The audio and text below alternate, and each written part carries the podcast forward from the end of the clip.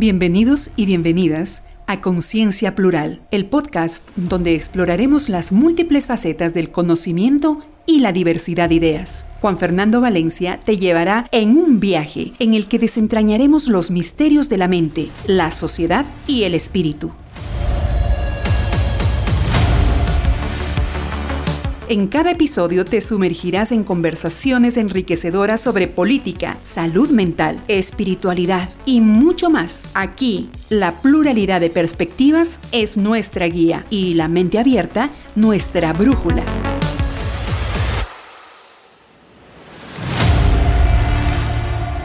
Conciencia Plural.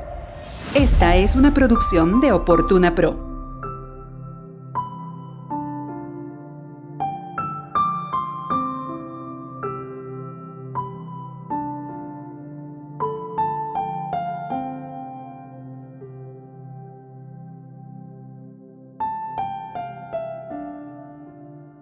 Nueva semana, nuevo episodio.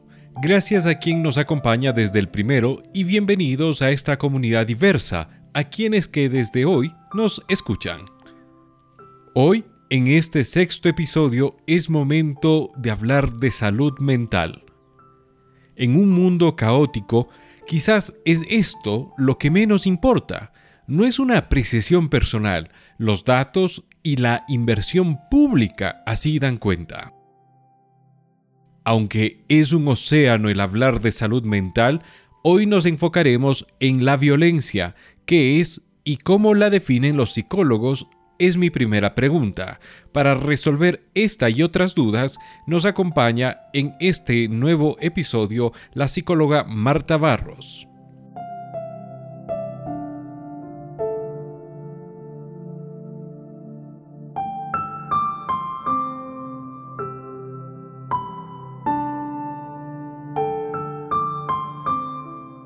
La violencia viene a ser eh, un acto de manera eh, físico o de manera verbal contra otra persona que le causa daño. ¿sí? Eso es más o menos un, genérico de, violencia. ¿sí? A mí me gusta mucho hacer un análisis eh, impartido desde la época. ¿sí? Tenemos que situarnos, como usted lo señala, Juan Fernando, pues estamos en un momento crítico y no solamente a nivel nacional, es a nivel mundial. Efectivamente. Sí, o sea, nosotros vemos brotes de violencia en, en todos los países, o sea, es una violencia descontrolada, le pondría yo esa palabra. Y tenemos que situarnos en la época, ¿sí? En, yo creo que cada síntoma social es de época. En la actualidad eh, hay un, un, filósofo surcoreano, Yu Chul Han, que él manifiesta que la violencia puede nacer como una hipótesis del excesivo positivismo y del excesivo exigencia de la sociedad a ser exitosos, a que todo tiene que funcionar sí o sí. Ese sí se puede, ese podemos con todo. Es como que eh, la época marca esto y lógicamente apadrinado por un capitalismo extremo, o sea, un capitalismo eh, que devora la sociedad con el consumismo. Viene el tema de la productividad y eh, Han nos dice que nosotros los individuos actualmente en esta época nos autoexplotamos. A lo que me cabe una pregunta y ahí hago un paréntesis. Entonces, ¿estos brotes eh, de violencia han sido sistemáticos? Es decir, por ejemplo, si hablamos de la revolución industrial donde el mundo dio un boom, ¿ahí debió haber un brote de violencia? Sí, sí, sí. O sea, además tenemos que pensar siempre que el ser humano es instintivo, pulsional. Y justamente esta parte que, que existe, y lógicamente que debe ser regulada siempre por la sociedad y por la época, pero siempre hay este matiz de, digamos, como que de agresión, lógicamente atrás de la violencia y un, como un instinto de agresividad que nos ayuda a impulsar ciertos cambios, ¿no? Porque muchas de las veces escuchamos cuando hay protestas o cuando hay una manifestación que siempre eh, dicen, no, no hay que ser violentos, no hay que manifestarse, pero la contraparte dice, entonces, ¿cómo vamos a exigir nuestros derechos? Entonces, eso es el este tema es un parte de la sociedad. Y como usted dice, en cada época, sistemático, ¿no? En cada época va a marcar ciertas hasta revoluciones que han habido por el tema de reclamar derechos, pero los derechos no se pueden, la mayoría de las veces, lamentablemente para los más vulnerables, no se puede tocar la puerta y decir, por favor, sino que vienen acompañados de movimientos, de ideales, de personas que quieren eh, cambiar eh, ciertas situaciones, sobre todo de vulnerabilidad. Usted me va a perdonar y quizás esta pregunta va más allá de su conocimiento profesional, pero pudiéramos enmarcar tal vez o poner un año desde donde debió empezar este brote, este, eh, este avivamiento de violencia hasta la fecha no le podría marcar, ¿sí? Porque si nosotros, por ejemplo, hacemos un recorrido histórico, vemos las guerras, ¿sí? Vemos hacia atrás en siglos pasados guerras, revoluciones, podemos pensar hasta desde el hombre de la caverna, o sea, cómo evolucionó y cómo fue su proceso hacia la civilización que, le llamamos actualmente. Yo pienso que siempre es, esta parte eh, ha estado presente en la sociedad y, y nos ha ayudado a impulsar muchas de las veces eh, lamentablemente con efectos colaterales, pero siempre es como que ha estado presente en, que la sociedad avance, se mueva, en que los ideales, en que los, se pueda exigir derechos, en que se pueda ver eh, deberes también, o sea, está dentro de todos, pero el tema es la regulación. Y sobre todo, actualmente eh, viene con un patrón, viene con un patrón actual en que nos quizás nos venden o nos brindan una libertad. O sea, como que pensamos que somos libres, pero más bien si nosotros nos ponemos a analizar el, entorno social, hay mucho más protocolos, hay mucho más eh, sistematizaciones que seguir, ¿sí? Entonces yo eh, veo, sobre todo en el tema de, mi área, de los niños, de los adolescentes, de las familias, ¿no? Vemos que hay mucho marcaje de, situaciones eh, que nosotros tenemos que seguir, lógicamente muy importante como sociedad, pero que genera quizás a veces más violencia. A veces ciertos discursos o ciertos mandatos hacen que eh, se genere más violencia sobre la violencia que ya existe. ¿sí? Entonces yo veo que el sujeto no es en verdad libre. Y eso me ha encantado lo que usted ha dicho, esa reflexión, porque eh, vendemos como el momento histórico de la libertad, pero realmente somos libres no porque ahora nos dicen cómo debemos vestir, cómo una persona exitosa debe lucir, qué accesorios debe tener, electrónicos, eh, en su vestimenta, qué vehículos se deben eh, conducir, eh, qué música se debe escuchar, etcétera, etcétera, etcétera. Es decir, nos han puesto una serie de parámetros que cuartan esa verdadera libertad. Sí, y ahí quizás es el origen, el origen de, que nos volvamos más violentos. ¿Por qué? Porque también eh, si nosotros notamos lo diferente nos asusta, lo diferente no nos gusta. Estamos viendo como que eh, usted señala esos patrones, algo súper cotidiano, la moda, ¿verdad? La moda, o sea, hay un marcaje de ciertas vestimentas, eh, por ejemplo, ahora, algo que, quizás ustedes lo van a notar, los zapatos blancos deportivos. ¿Quiénes no tenemos esos zapatos blancos deportivos? ¿Sí? Que está dentro de nuestra vestimenta diaria para lucirla, ¿sí? Con una marca específica, con con un color, modelo. Pero si llegamos a un lugar y estamos con otros zapatos diferentes, somos diferentes y las personas lo diferente les incomoda. ¿Sí? Por eso muchas de las veces es como que si no está dentro del parámetro, y esto es muy, muy, muy complicado, sobre todo para los adolescentes. ¿Sí? En los últimos años, si en décadas anteriores, en décadas, desde que yo era estudiante, veíamos mucho el tema de, de la imagen corporal, de cómo los medios de comunicación tratan de imponer una imagen, si antes nos preocupaba, ahora es avasallante con el tema de redes sociales. ¿sí? Las, eh, las chicas, un poquito para comentarles en el tema dentro de mi, de mi trabajo, de mi profesión, las adolescentes, los adolescentes llegan y dicen, no me gusta mi cuerpo, porque yo me quiero ver como tal youtuber, como tal actriz, ¿sí? Claro, y cuando uno abre las redes sociales, eh, sin importar la edad que uno tenga, o incluso el tipo de videos que uno frecuente, porque es, eh, es el momento del video más que del audio, más que de la fotografía. Eh, uno ve personajes, personas, celebridades, todos perfectos, ¿no? O sea, físicamente, en su vestimenta, en su forma de hablar, etc. Pero eso no, no es una verdadera... Eh, no es un espejo real de lo que somos y lo que verdaderamente representamos, ¿no? En esa variedad enorme del ser humano.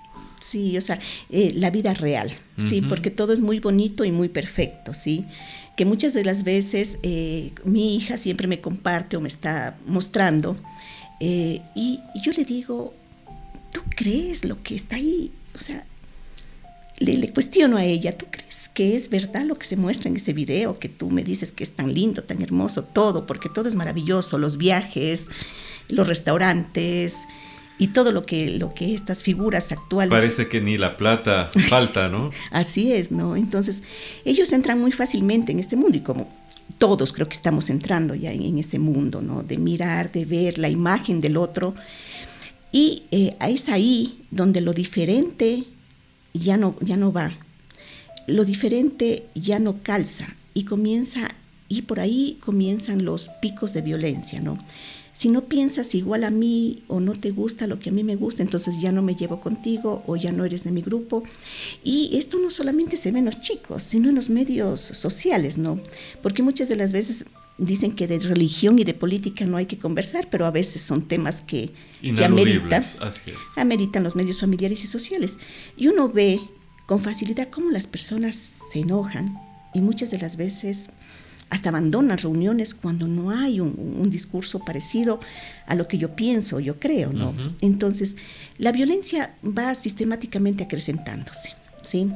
Y también luego llega un poco al tema también de, discriminar ciertas situaciones, ¿no? Eh, como, como usted decía, o sea, no tienes el carro de tal marca, no, no eres de mi círculo. Entonces, todas estas cuestiones que son de la vida cotidiana y que las vamos mirando, son puntos eh, de encuentro para que eh, surja un discurso violento o acciones violentas. De acuerdo. a pesar de que creería yo ha quedado implícita la respuesta a mi siguiente consulta, eh, no creo que existe pregunta tonta. Es tonto el que no pregunta. ¿Se nace violento o se hace violento?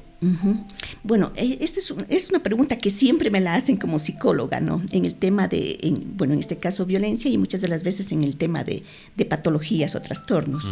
Nosotros tenemos que eh, entender, sí, y, bajo los parámetros un poco teóricos y también de la práctica, yo le puedo responder que nosotros como seres humanos nos constituimos de tres áreas fundamentales.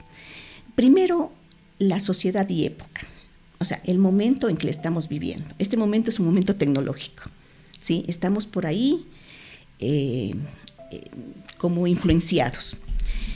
Entonces, la pregunta que usted me la hace, venimos del área, época, sociedad, familia y la constitución propia de cada sujeto, porque tenemos que tomar en cuenta que cada individuo somos únicos. Por más que existamos millones de millones de personas en el mundo, cada uno es es un sujeto. Así es. Con su propia historia, con sus propios antecedentes. Podemos muchas veces ver que dentro de la misma familia, entre hermanos, primos y familia, no nos parecemos en, actitudes, en, en, gustos. Por eso cada ser es único. Entonces nosotros estamos constituidos así, de esa manera.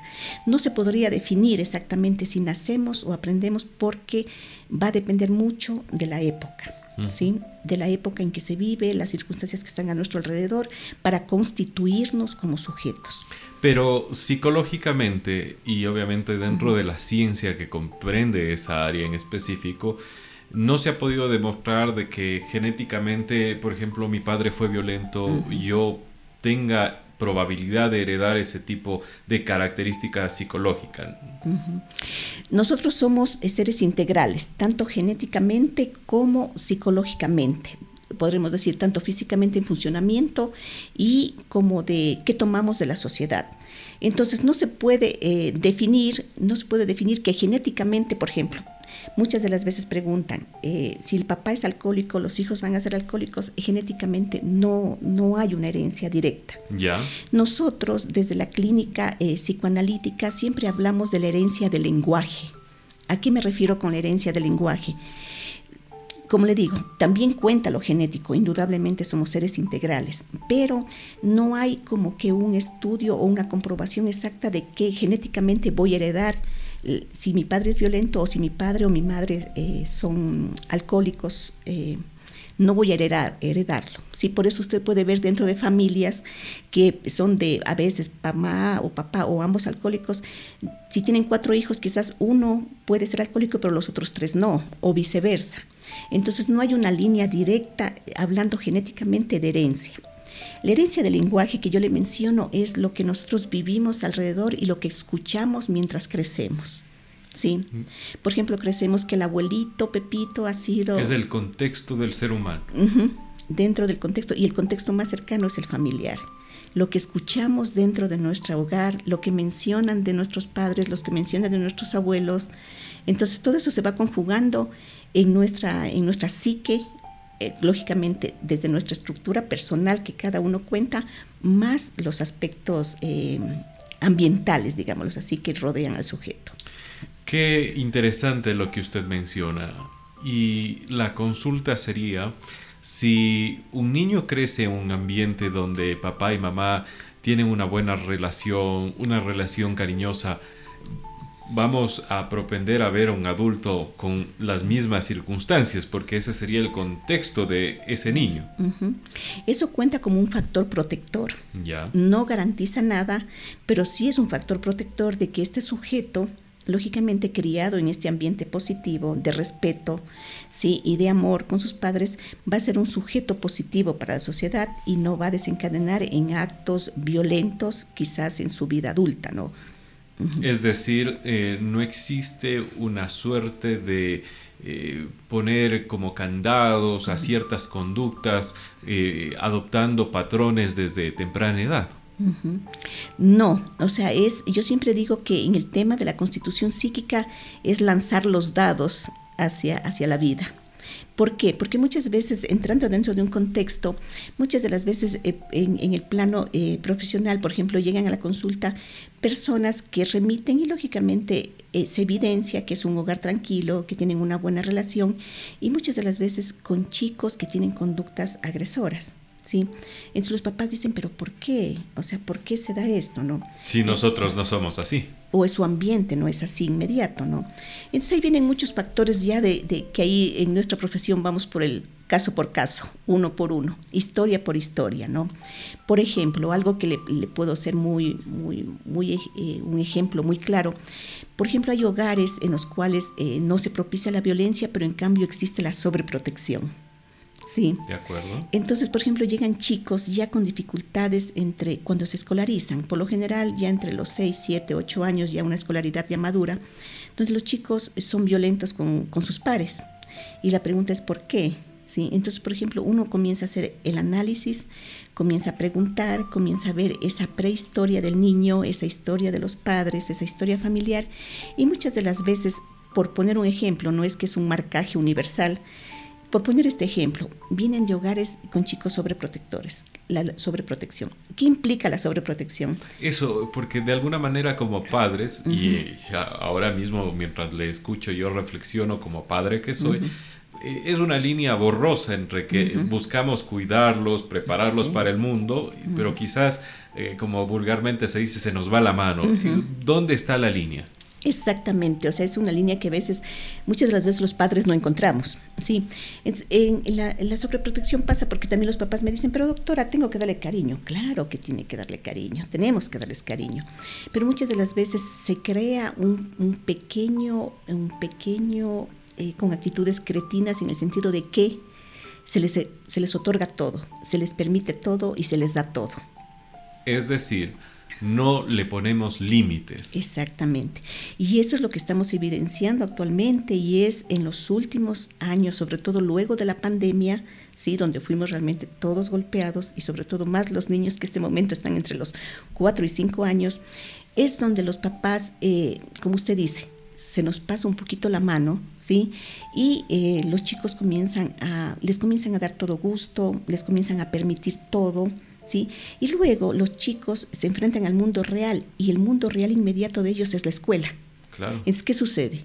Llegan a la escuela, bueno, hay eh, infinitos ejemplos dentro de la práctica eh, de la clínica profesional. Pero, por ejemplo, hay niños ahora menores de cuatro años que no les hacen caso a las profesoras, les muerden a las profesoras, les eh, jalan el cabello, o sea, ya se tornan agresores al otro porque no les permiten lo que en casa sí se les permite todo el tiempo. El rato mismo de la sociabilización, los niños ya se encuentran en un mundo donde están perdidos, porque acá, si yo quiero este rompecabezas, ya no lo puedo yo tener exclusivamente para mí, porque mi compañero también lo va a tomar. Entonces, eh, por eso es tan impredecible que haya un determinante en que nos diga si vamos a ser violentos o no vamos a ser violentos a futuro, sino que viene el contexto ya ambiental de cada sujeto. Importante lo que usted va esclareciendo y dibujando en esta conversación que mantenemos sobre salud mental en este nuevo episodio de Conciencia Plural. El tema de poner límites es un tema complejo porque también entendería yo y dentro de mi propia lógica me dice cada hogar es un mundo, es un universo, cada hogar ve con diferente eh, prisma, lente, eh, un límite, por ejemplo, el, uso de dispositivos electrónicos, eh, el tema de la lectura, el tema de comida, el tema ah, de la educación con, con, terceros, etc. Entonces, en ese contexto las posibilidades casi se vuelven infinitas porque son diferentes factores que van sumando uno a uno. ¿Cuánto influye finalmente todos estos factores que se van dando en la niñez para que un adulto se termine convirtiendo en violento, que quizás no demostró y no se lo vio en su juventud o en su niñez? pero fue sembrándose. Entonces la pregunta es, ¿estos factores pudieran eh, desencadenarse en el futuro del adulto? Sí, indudablemente. O sea, eh, hay algo que, tenemos que tener claro que no, no podemos definir nada pero que sí hay elementos de riesgo y elementos protectores, ¿no? Y sobre todo tomar en cuenta que los primeros cinco años de vida del ser humano son primordiales. Los primeros cinco. años son primordiales. ¿En qué sentido? En que son momentos donde el niño viene eh, al mundo completamente en, en cero, en blanco. Y repito, somos nuevamente la época, el ambiente, la familia, la constitución propia de cada, de cada sujeto. Eh, hay una psicoanalista francesa, François Dolto, que ella tuvo por años un programa de radio en París, donde ella hacía, le hacían consultas los, los padres. Fantástico. Sí, extraordinario. Entonces, eh, bueno, y luego de esos programas se hicieron libros. Hay varios libros de, de ella en el mercado. Entonces, ella siempre plantea, y yo desde que era estudiante de psicología eh, soy una fiel seguidora de ella, ella plantea que cada sujeto tiene su propia energía, o sea, cada sujeto viene con su propio material, lógicamente genético, indudablemente, pero también con su propio material psíquico. Ella pone un ejemplo y dice que cada sujeto, desde el momento del parto, se impulsa hacia la vida. Sí, por eso muchas de las veces vemos eh, que dicen los partos fueron súper rápidos, nacieron, y porque son eh, chicos, niños que se impulsan desde el, tienen ese impulso vital desde el canal del parto. Entonces ella plantea que eso es primordial e importante ver esa, esa energía con la que cada ser nacemos. Puede marcarle, a propósito de lo que usted está diciendo, hago aquí otro paréntesis, puede marcar y diferenciar las futuras conductas del hecho de que un niño haya nacido eh, por parto natural y otro por cesárea, se me ocurre, en base a lo que usted está eh, comentando. No, no, no hay ningún como eh, determinante que pueda haber una diferenciación, ¿sí? entre que sea un parto normal con un parto por cesárea no marca realmente ninguna algo específico que, nosotros digamos, a el niño que nace por parto natural va a ser así o el niño por cesárea. No, no marca. Más bien, muchas de las veces nosotros investigamos el tema del, del, parto, es cuando muchas de las veces puede ser un poco traumático para, el niño, ¿no? Por ejemplo, a veces hay momentos en que en un parto normal los niños se quedan en el canal del parto y eso lógicamente desde ahí comienza a, una angustia. Porque sufre un estrés. Exactamente. O a veces también cuando hay cesáreas un poco complicadas. Entonces, más bien por ahí nosotros siempre analizamos y preguntamos un poco la historia del chico. Y volviendo al tema del planteamiento de que cada uno nacemos, eh, esta, eh, François Dolto plantea esto en el tema de que cómo cada persona maneja su propia energía o pulsión de vida y muerte frente al mundo. ¿sí? Entonces, a partir de ahí eh, hay una parte constitutiva del sujeto. Entonces, con eso el niño va creciendo y se va sumando los otros factores para determinar cómo va a ir evolucionando él, ¿no? Ahora, también podemos sumar a esto, dentro de la constitución a futuro, que va a determinar si una persona puede ser o no violenta, también futuros eh, situaciones traumáticas en la vida de un sujeto. ¿De qué tipo? Porque, eh, digamos, a un niño que se le muera un padre o una madre va a representar eh, un evento traumático para, para ese niño. Pero se me ocurren otros y no creo que al que se ese tipo de trauma, es decir, al que pierda un familiar tan tan directo, tan importante pueda repercutir a que sea un adulto violento o me equivoco? ¿Qué tipo de, traumas? Cuando yo hablo de lo traumático, lo traumático eh, lo planteo desde el punto de vista individual. ¿A qué me refiero con esto? Lo que puede representar traumático para usted no puede ser traumático para mí. Absolutamente. Sí, entonces nosotros ahí eh, repito un poco y le, le menciono esto del caso por caso, o sea, siempre vamos el uno por uno porque cuando uno hace una intervención psicológica, uno es como que yo sé decir como que, empezamos con una lupa a investigar, a mirar historias de cada sujeto y luego enlazar todo eso con quizás con algún evento que se presentó actual o pasado, ¿sí? Y que al sujeto le afectó. ¿sí? Muchas de las veces, eh, por lo general, eh, se habla de, situaciones traumáticas para un sujeto, como usted pone el ejemplo, de que perdió, por ejemplo, a su madre en edad temprana. ¿sí? Puede ser letal para un chico eso y causar luego en la adolescencia una depresión, como puede ser que para otro chico no. Por eso lo traumático es único. Entonces, nosotros vamos ubicando qué puede ser traumático para ciertas personas. En el caso de la violencia, algo que es muy frecuente es el tema del bullying, por ejemplo. El tema del bullying por el cual consultan los chicos. Que ahora además es muy frecuente y muy fácil caer en ese tipo de conductas. ¿Qué sucede ahí y en lo que yo he podido escuchar? Muchas de las veces eh, los chicos que son víctimas, ¿sí? Vienen con un discurso familiar que es el siguiente. Cuando los papás consultan, los papás me dicen, yo fui víctima de bullying y no quiero que le suceda lo mismo a mi hijo. ¿Sí? Entonces ahí a lo que le puede estar sucediendo al chico en la escuela, en su academia, donde se encuentre, viene la parte de un poco fantasmática de lo que sucedió a su papá o a su mamá. Entonces yo siempre empiezo con los papás y les digo, detengámonos. Lo mm. que le sucedió a usted fue otra época. No les heredemos traumas. Y ahí viene un poco lo que yo le mencionaba antes, la herencia del lenguaje, lo que los chicos escuchan, que nos pasó, nos sucedió, o los miedos que nosotros podemos poner sobre ellos de alguna situación traumática para nosotros como adultos y tal vez que a ellos no les puede suceder. Entonces yo siempre pido a los papitos detenernos acá y pensar que no, porque le pasó a él, no tiene por qué pasarle a su hijo o a su hija. Absolutamente el tema de lo que vemos hoy en día, sea a través de redes sociales, sea a través de videojuegos, sea a través eh, de las plataformas de streaming que son mucho más comunes que la televisión hoy en día, la televisión abierta, me refiero, ¿cuánto puede influir? Es decir, y voy dando ejemplos para que se me entienda.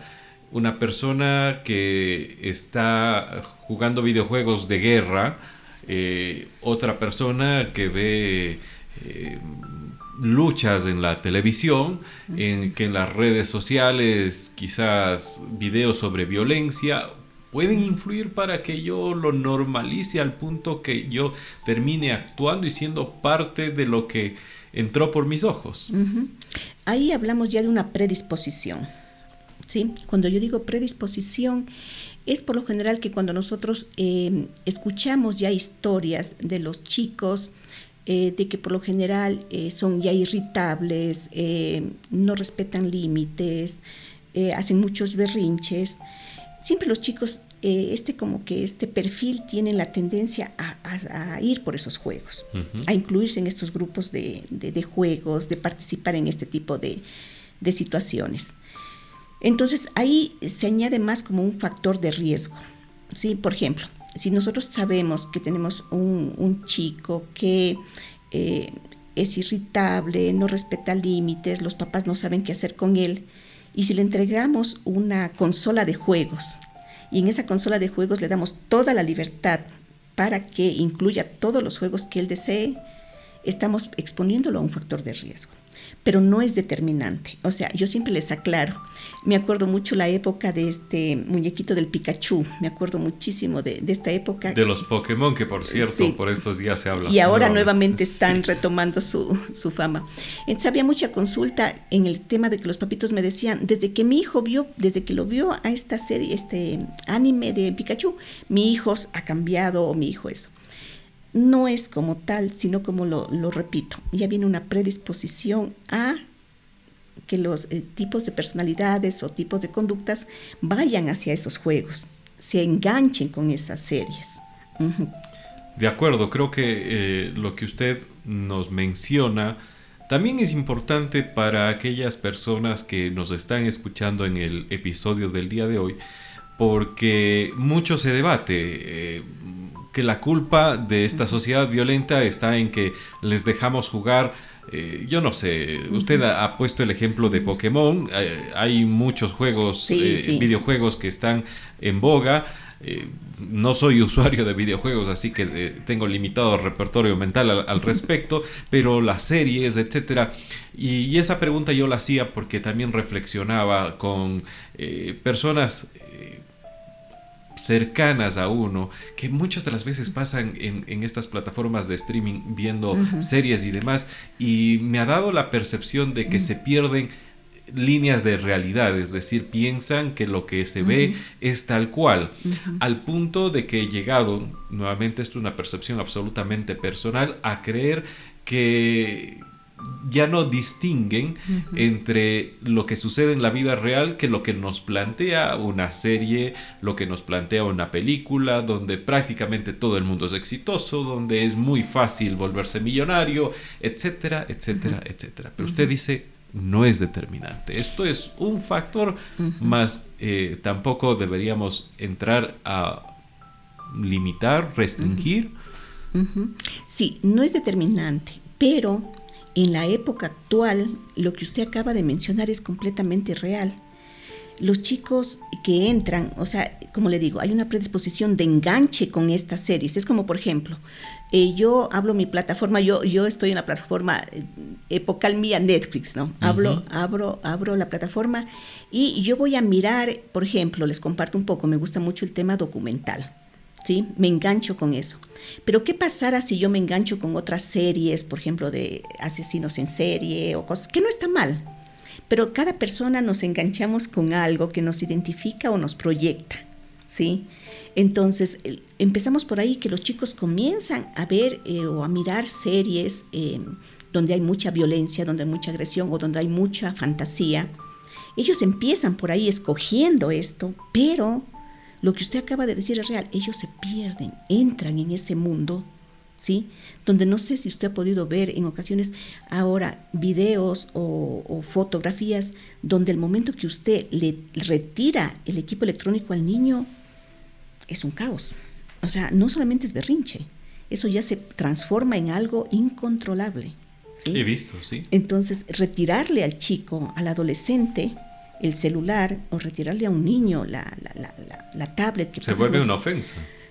es, es un caos, o sea, es un caos, ¿no? Entonces, en el momento actual, Juan Fernando, es preocupante y sí es un llamado a una reflexión de que los chicos están confundiendo la realidad, sí la están haciendo con ese enganche inicial en lo cual ellos quieren eso, viven eso y piensan que así va a ser su vida futuro. Yo tengo pacientes que llegan al tercero de bachillerato y dicen, mam, yo no voy a estudiar, voy a ser youtuber, voy a hacer esto, no, yo no quiero estudiar. Y algo que uno cree que no pasa, pero pasa cotidianamente, yo lo escucho. Chicos que están en tercero de bachillerato dicen, no, yo me voy a hacer famoso porque después me van a auspiciar, me van a dar bebidas, me van a dar perfumes y yo voy a promocionar eso en las redes y yo voy a ser millonario. ¿Y para qué voy a estudiar eh, cuatro o cinco años en la universidad si ya puedo ser millonario de esa manera? En la época actual la estamos viviendo y me parece que por ahí también eh, hay una intromisión o una entrada también de violencia, ¿no? O sea, como que estamos todos eh, el tema, en el tema de hoy del tema de, violencia, por todos lados vemos movimientos violentos. Por ejemplo, la, la, pandemia nos dio la entrada más rápida a la tecnología. Hay una imposición. ¿Era eso o nos aislábamos? Era sí o sí. ¿sí? Y lógicamente yo pienso que esto estaba viniéndose sistemáticamente, pero fue la avalancha con, el tema pandemia, ¿no?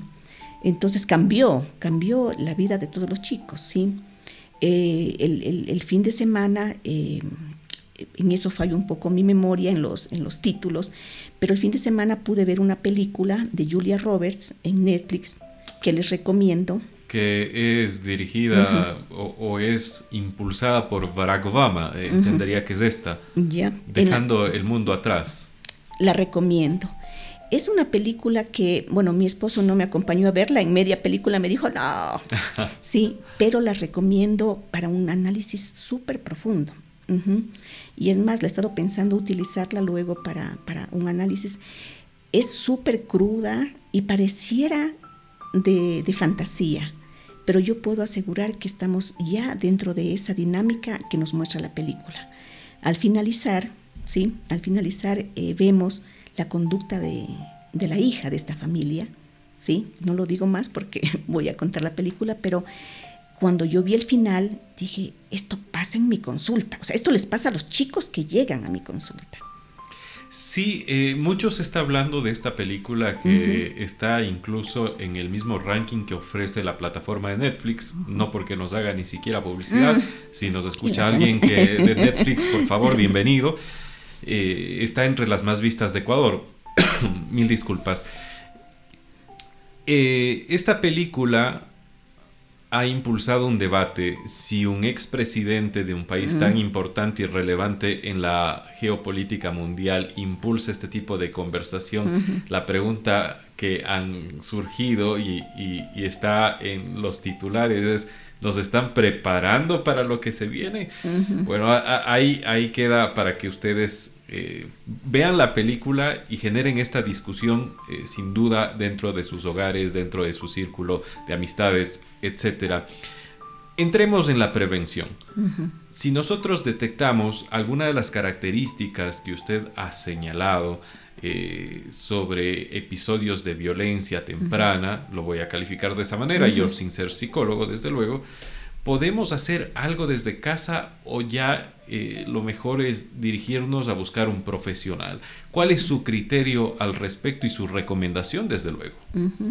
Claro, o sea, lo, importante es, saber eh, que como adultos, porque también esto sucede. Hay dos cosas que de plantear frente al tema un poco ya más concreto familiar, porque podríamos decir que ya desde este espacio es donde ya la influencia va más directamente hacia el sujeto, hacia el sujeto niño que estamos hablando, ¿no? Muchas de las veces eh, viene eh, el tema de las expectativas de los padres, ¿sí? Y que aquí se enlaza con la época actual, lo que iniciamos conversando, ¿no? Queremos una vida perfecta. Y muchas de las veces las expectativas actuales de los padres es tener un hijo perfecto o que ellos sean vistos como padres perfectos, ¿sí? Entonces, ¿qué sucede? Ahí viene, yo lo que les digo a los papás, ahí viene un poco el tema de, la explotación de los chicos, ¿no? Hay chicos que tienen escuela, academia de inglés, academia de fútbol, telas, equitación. Entonces, cuando llegan a mi consulta, quieren buscar un espacio para mi ayuda y no hay. Y me dicen, ¿podrá ser el sábado en la mañana? No, o sea, por favor, déjelo al niño vivir, ¿no? Increíble, ¿no? Es una realidad. ¿Por qué? Porque el sistema del positivismo y el sistema consumista y el sistema este que Han nos dice que nos autoexplotamos, nos exige eso, tener un hijo que hable dos, tres idiomas, cuando no les dejamos vivir su infancia. El juego es la mejor forma de vivir y yo creo que no solamente en los niños, sino en todos, jugar. El jugar nos hace ir, ir y venir entre la realidad y la fantasía. Hacemos más por los hijos tal vez provocando que tengan amistades y que recurran a juegos tradicionales que llevándolo a una academia donde aprende alguna disciplina. Totalmente. Y como estar yo de mamá pulpo, que digo yo esa mamá pulpo porque creo que todos hemos pasado, no podemos exceptuarnos porque vivimos una época así, esa mamá pulpo que le espera al, hijo a la salida del colegio y le lleva a una academia, luego le espera estacionada hasta que vaya a la otra academia y luego, ay no, y la recuperación, pues matemáticas está fallando. Hmm. Entonces, viene un conjunto de cosas en las cuales nosotros, eh, poniéndolo en un contexto más cercano acá a nuestra ciudad, por ejemplo, las mamás eh, somos choferes en la tarde, mientras que podemos estar en casa tomándonos un café con ellos, viendo una película, jugando conversando, llevándolo a un museo, llevándolo a un parque, y nos dedicamos a estar de choferes estresadas, diciéndole estate quieto, modérate, come rápido, y vamos por aquí y por allá. Entonces, ese es el sistema actual que nosotros vivimos y que violenta el sano desarrollo de los chicos. Por eso yo siempre recomiendo a los papás, lógicamente, respetando la dinámica de cada hogar. Como usted lo mencionaba, pues cada uno tenemos percepciones y perspectivas de lo que queremos hacer con nuestros hijos. Pero siempre yo hago esta reflexión de que por favor paremos. O sea, los chicos necesitan espacio, los chicos necesitan... Hay chicos que dicen, doctora, me quedo hasta las 11, 12 de la noche haciendo los deberes porque en la tarde no, no, no, no tengo tiempo. Y la idea, la idea de los papás es mantenerlos ocupados. Es que no puedo dejar mantenerlos ocupados. ¿Para qué? Hemos llegado a tal, al tal extremo de estas expectativas creadas y que queremos y quedamos que yo he oído a niños de nueve años sentarse a jugar conmigo y decir que están preocupados, porque no saben si van a entrar a la universidad o si van a tener dinero para vivir. A los nueve años. Nueve años. Entonces para mí es conmovedor que un chico a esa edad esté pensando en, en algo que aparte eh, cronológicamente está muy distante, ¿no? Es decir, eh, yo voy masticando un poco toda la información que usted me está entregando durante este episodio. Eh, yo veo ahí episodios de estrés en los niños, en los jóvenes. por el otro lado, pienso en agotamiento. Entonces, más tarde, cuando vemos al adulto violento, hay que recopilar y decir, bueno, o sea, es que estos factores impulsaron a tener ese adulto que hoy es del cual nos lamentamos. Juan Fernando, yo llevo 23 años de profesión en, en el área infanto-juvenil y siempre causa en mí asombro y el asombro causa de que yo siga investigando. Hay chicos que llegan menos de 8 años y me hablan de estrés. O sea, si usted me decía cuando yo me incorporé de psicóloga que iba a escuchar esto, no, le hubiera dicho que no. Niños me llegan con la palabra estrés, es que estoy estresado, ¿sí? Y eso depende y se sostiene del mundo adulto, ¿sí? Porque siempre estamos apurados, porque siempre queremos correr, porque siempre tenemos dos, tres trabajos, porque siempre queremos estar cambiando el teléfono cada año, queremos el carro último modelo. Entonces ahí se va enlazando con la época, para mí, del consumismo. ¿sí? Si mi carro funciona bien, ¿por qué tengo que cambiarlo? O sea, no, es que tiene que ser del año, es que tienes que cambiar cada... Es, es más, ese mandato, ¿no? Cada tres años tienes que cambiar de carro, porque hasta te damos un nuevo, te hacemos canje, o sea, todo es hacia esa proyección en lo cual consumimos nuestro tiempo trabajando y no vivimos. Y es algo que deberíamos como sociedad también a reflexionar porque eh, eso que sobre todo es un, peso que hemos puesto a la clase media, pensemos en la clase que menos tiene, en la gente que menos capacidad de producción económica tiene día a día. Cómo esas expectativas se vuelven aplastantes para ellos al punto de recurrir ya a la violencia criminal para poder sostener, o llegar a algún tipo de estos ideales que hemos puesto como el mínimo de la sociedad. Juan Fernando, me voy a atrever a decir que ni siquiera podemos diferenciar eso. ¿Por qué? Porque el imperativo, sobre todo eh, en nuestro país, el imperativo actual es la corrupción y la impunidad. Entonces, ¿qué sucede con eso? Las personas en pocos años amasan grandes fortunas, ¿sí? por, ese, por esa vía, ¿sí? Entonces, eh, eh, viene esa vía en la cual todo quieren inmediato ya y no les importa el, camino moral o ético o el cómo. Entonces viene toda esta parte de que se tiene ya y lógicamente tengo que tener, sí, tengo que tener, o sea, si, si Julanito hizo tal acto de corrupción y ya está libre con miles de millones encima, yo por qué no. Y eso se está instaurando en los jóvenes. Están pensando, ah, ¿por qué no? Creo que este mensaje debería escalar al punto de llegar a quienes tienen la capacidad de generar cambios en el país, es decir, nuestros gobernantes, porque más allá de pensar en grandes cárceles, en eh, grandes penas, en, todo convertirlo en penas eh, a través de los códigos y leyes, deberíamos pensar qué estamos mal haciendo en la sociedad para reestructurarnos y descargar esas necesidades para que regresemos a los valores más básicos de la humanidad. En esta conversación sobre salud mental hemos abordado el tema de violencia. Hoy eh, nos acompaña en esta nueva entrega de Conciencia Plural la psicóloga Marta Barros. Ella es especialista en los temas y sobre todo aquellos dirigidos a los niños y jóvenes. Pero ¿por qué ella? Pues muy sencillo. Para pensar y entender al adulto, pienso o creo personalmente que debemos reflexionar al origen. Mi última consulta con usted y agradeciéndole el tiempo que nos ha brindado es, una vez que una persona ha sido catalogada, ha sido eh, diagnosticada con una patología psicológica, es posible decir que ésta se recupere, se sane o como sucede con otros temas, eh, y aquí siempre aclaro, hablo ignorantemente, eh, una vez que se es alcohólico, toda la vida se es alcohólico. La diferencia es que ya no se consume. La pregunta es si he sido eh, diagnosticado como violento, en este caso puntual de este tema del día de hoy, siempre seré a pesar de que quizás me encuentre en remisión.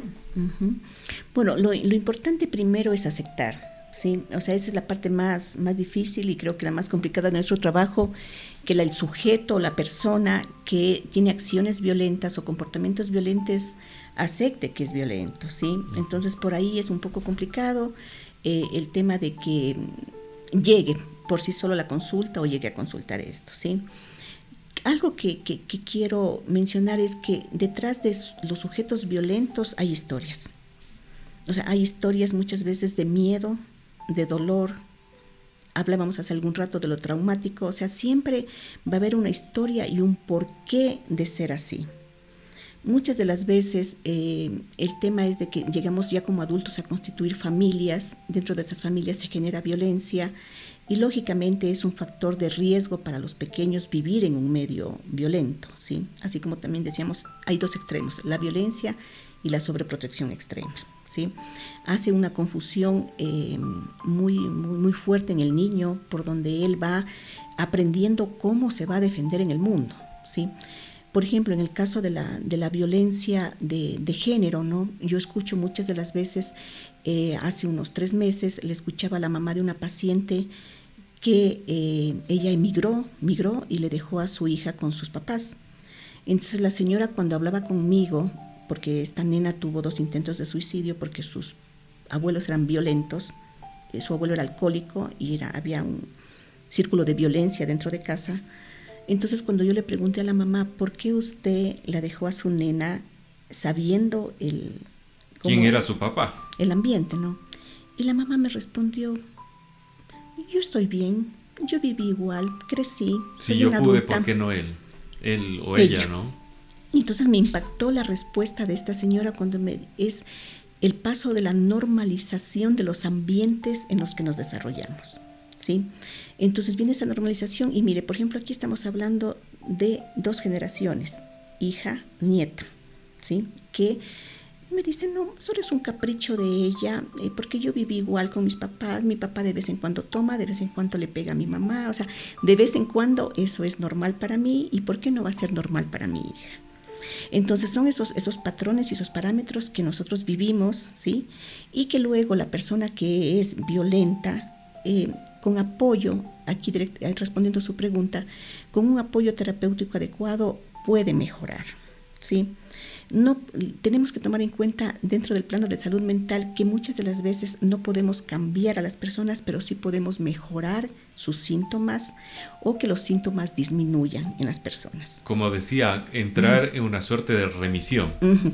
Exactamente. Y sobre todo viene ahí el propósito de la persona, como yo mencionaba, aceptar, acudir y ser persistente en un proceso terapéutico porque muchas de las veces también, eh, Juan Fernando, nosotros hablamos de, procesos terapéuticos o de asistir al psicólogo eh, y me decimos, no, yo sí me he ido al psicólogo.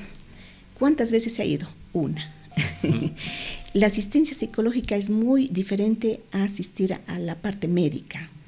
Los procesos psicológicos toman meses, ¿sí? Y con una frecuencia de una vez por semana es la persistencia y la frecuencia.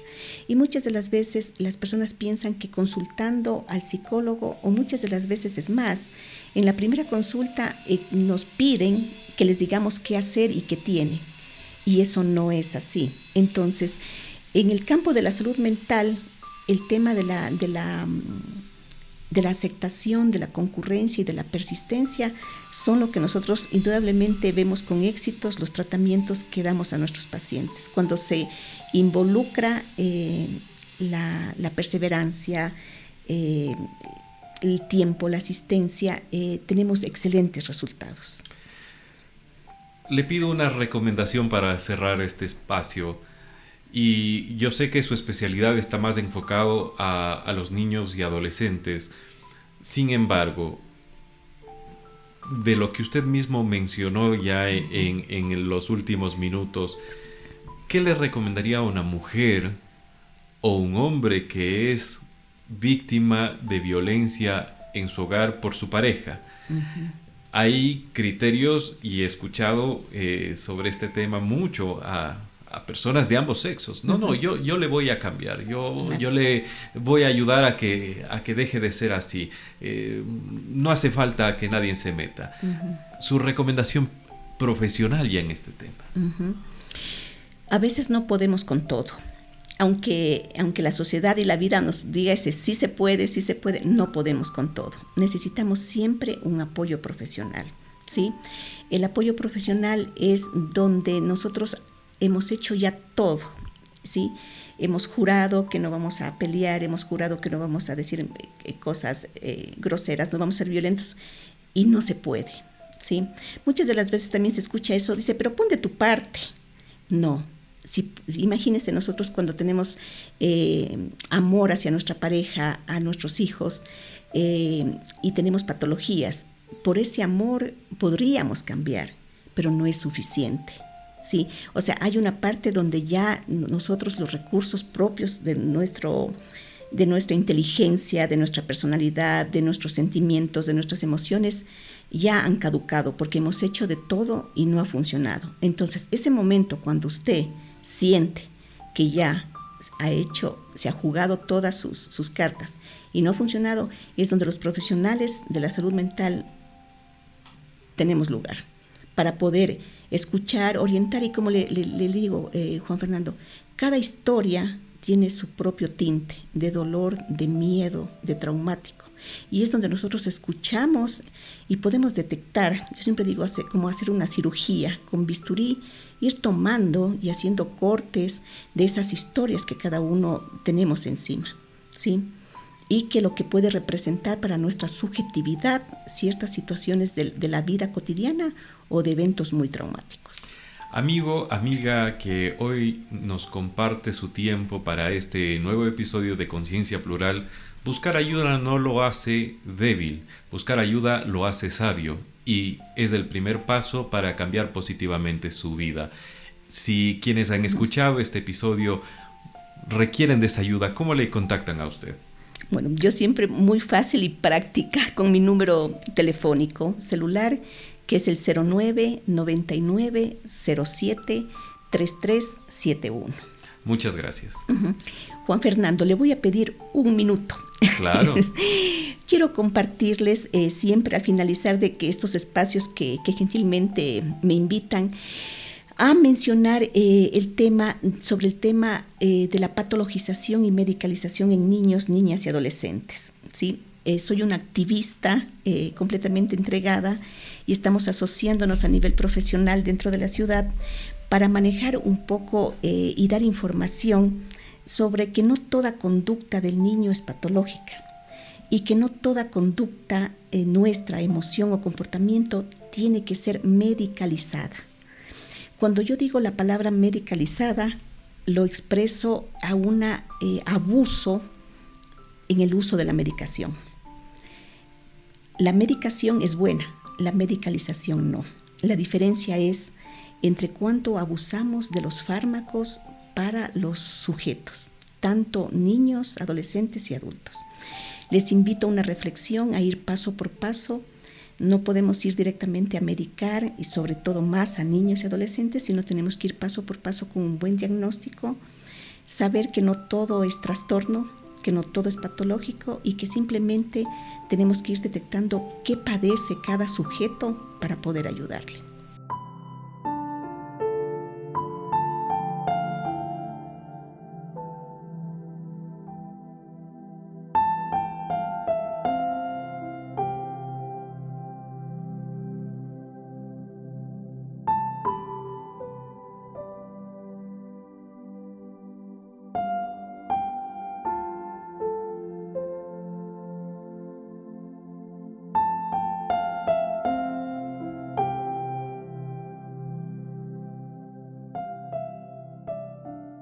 Gracias por acompañarnos y ser parte de esta nueva comunidad que crece. Comparte este episodio, el cual lo puedes escuchar en vivo por W Radio Ecuador o en diferido en Spotify o Apple Podcasts. Recuerda que la salud mental importa y es tarea de todos construir un ambiente, una sociedad más sana. Hasta la próxima semana.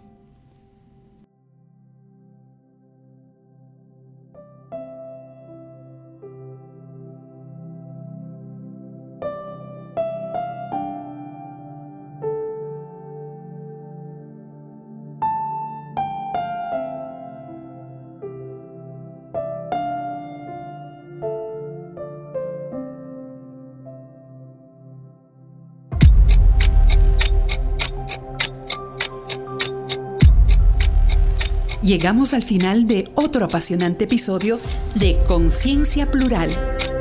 Si disfrutaste de la conversación de hoy y estás interesado en seguir explorando la diversidad de la mente, la sociedad y el espíritu, te invitamos a suscribirte y compartir este podcast con tus amigos y familia.